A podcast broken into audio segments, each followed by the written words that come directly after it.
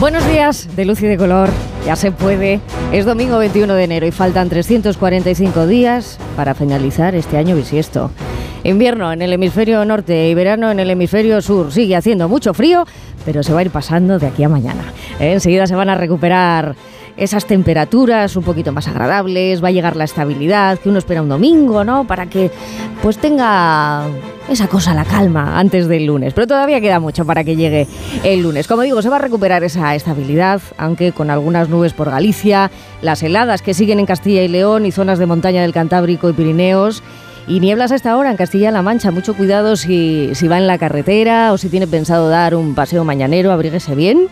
Pero a medida que vaya sonando la mañana, los efectos de una masa de aire más caliente, que se nos va a acercar por el oeste, va a empezar a notarse. Se esperan 14 grados en Valencia, 15 de máxima en Málaga o 17 en Cádiz. Y la mitad norte de la península, bueno, pues ahí se va a quedar rozando los 10 graditos. ¿Mm? Cumplimos. Cumplimos con todo, con la previsión meteorológica y esta mañana especialmente con el calendario de mundialidades. Es el Día Mundial de la Nieve. Correcto.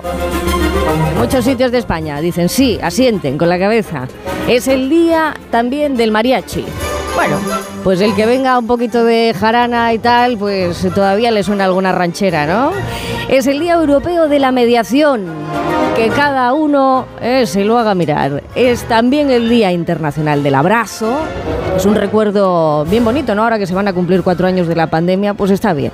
Recordar que en su momento este día tuvo una connotación un poquito distinta, porque no podíamos abrazarnos. Y es el Día Mundial del pantalón de chándal.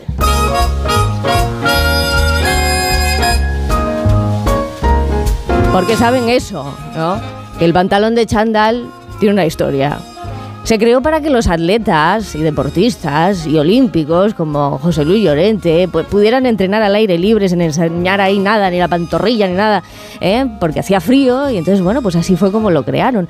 Pero algunos no lo usan para sudar la gota gorda. ¿Eh? Con el tiempo, pues esta prenda nos ha ganado a todos en simpatía, ¿eh? para ir cómodos, despreocupados por la vida, o del sofá a la cocina, o a comprar el pan. ¿eh? Y desde 2009, pues se viene celebrando este día con la idea de que la vida es demasiado corta como para usar ropa ajustada todo el tiempo. ¿Qué me puede gustar a mí?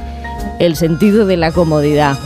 El sentido de la comodidad un domingo que es un sentido muy particular, pero es el que se altera con más facilidad, con que cualquier otro sentido falle o desaparezca, el de la comodidad ya dejó, dejó de funcionar. Y a lo que voy, hay dos millones de personas invisibles en este país a las que se trata de olvidar y meter en el cajón de los persistentes. ¿eh? Un cajón que no es demasiado cómodo y que conviven con o sin, con más secuelas y dolencias o sin el sentido del gusto o del olfato después del COVID.